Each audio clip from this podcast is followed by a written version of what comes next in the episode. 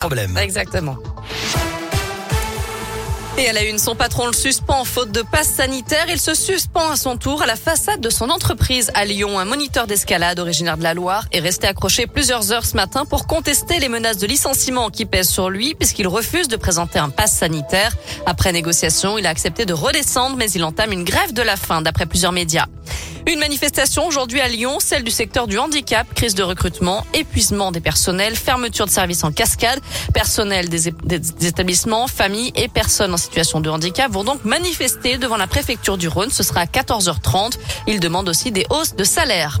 Un million et demi d'euros pour développer les transports en commun dans l'agglomération lyonnaise. C'est ce que devrait annoncer Jean Castex aujourd'hui dans le cadre du plan de relance. Parmi les projets qui devraient être retenus, le transport par câble entre Francheville et Lyon, les trams T6, T8, T9 et T10 ou encore le bus à haut niveau de service entre Pardieu et Sept Chemins. Une bonne nouvelle, le doyen des Français habite près de Lyon. Marcel May vit à Saint-Romain-en-Galles, à côté de Vienne. Il a 112 ans. Cet ancien taxi ambulancier et garagiste est donc né le 12 juillet 1909. Dans le reste de l'actu, les obsèques de Bernard Tapie ce matin à Paris. L'homme d'affaires, ancien patron de l'OM et ministre de la ville, sera inhumé à Marseille. Une chapelle ardente sera d'ailleurs ouverte demain au stade Vélodrome. Et puis les suites justement de l'affaire de l'arbitrage Bernard Tapie Crédit Lyonnais, la cour d'appel qui devait se prononcer aujourd'hui reporte sa décision au 24 novembre. Les poursuites pénales sont annulées contre Bernard Tapie bien sûr après son décès, mais la justice doit encore trancher sur le sort de plusieurs autres prévenus, notamment Stéphane Richard, le PDG d'Orange.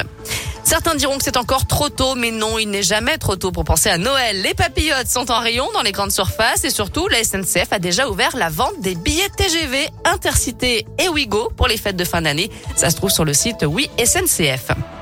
Allez, un mot de sport avec du foot à suivre ce soir, les demi-finales de la Ligue des Nations. Italie-Espagne, c'est à 20h45. La France affronte la Belgique demain à Turin. Enfin, avis aux lectrices et aux lecteurs, deux auteurs de best-sellers viennent à la rencontre du public lyonnais dans le cadre de Quai du Polar. Michel Bussy sera à l'hôtel de ville de Lyon le 18 octobre à 18h30 pour présenter son nouveau roman Code 612 qui a tué le petit prince?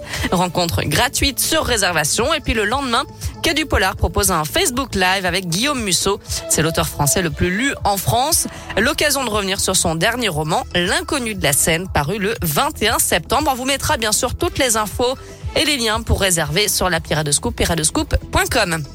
Allez, on se tourne sur la météo, la couleur du ciel pour cet après-midi, c'est assez mitigé. Hein. Ce sera gris dans l'ensemble. On aura un petit peu de soleil, on devrait avoir de belles éclaircies. Malheureusement, il y aura aussi pas mal de nuages hein, partout dans la région. Les températures sont comprises entre 13 et 16 degrés pour les maximales à Lyon. Voilà, très bon après-midi à tous, profitez-en.